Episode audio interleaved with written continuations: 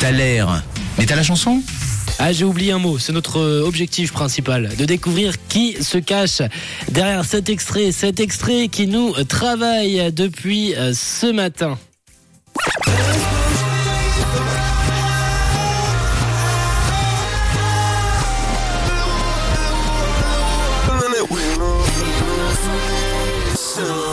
Et vous m'avez envoyé pas mal de propositions sur le WhatsApp de Rouge concernant cet extrait. On avait Mickaël qui nous parlait des Maroon 5, euh, Hugo aussi qui de son côté nous a envoyé un groupe pour Hugo.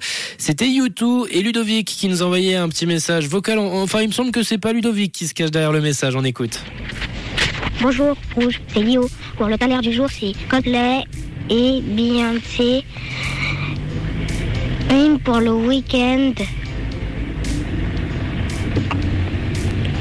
Je ne sais pas parler en, en anglais, donc je le dis en français. Au revoir, Rouge, et bonnes vacances.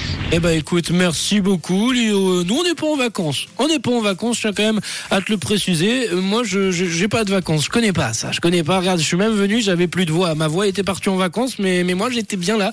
J'étais bien là à la radio pour jouer avec toi au Thaler. Alors ça c'est ta proposition.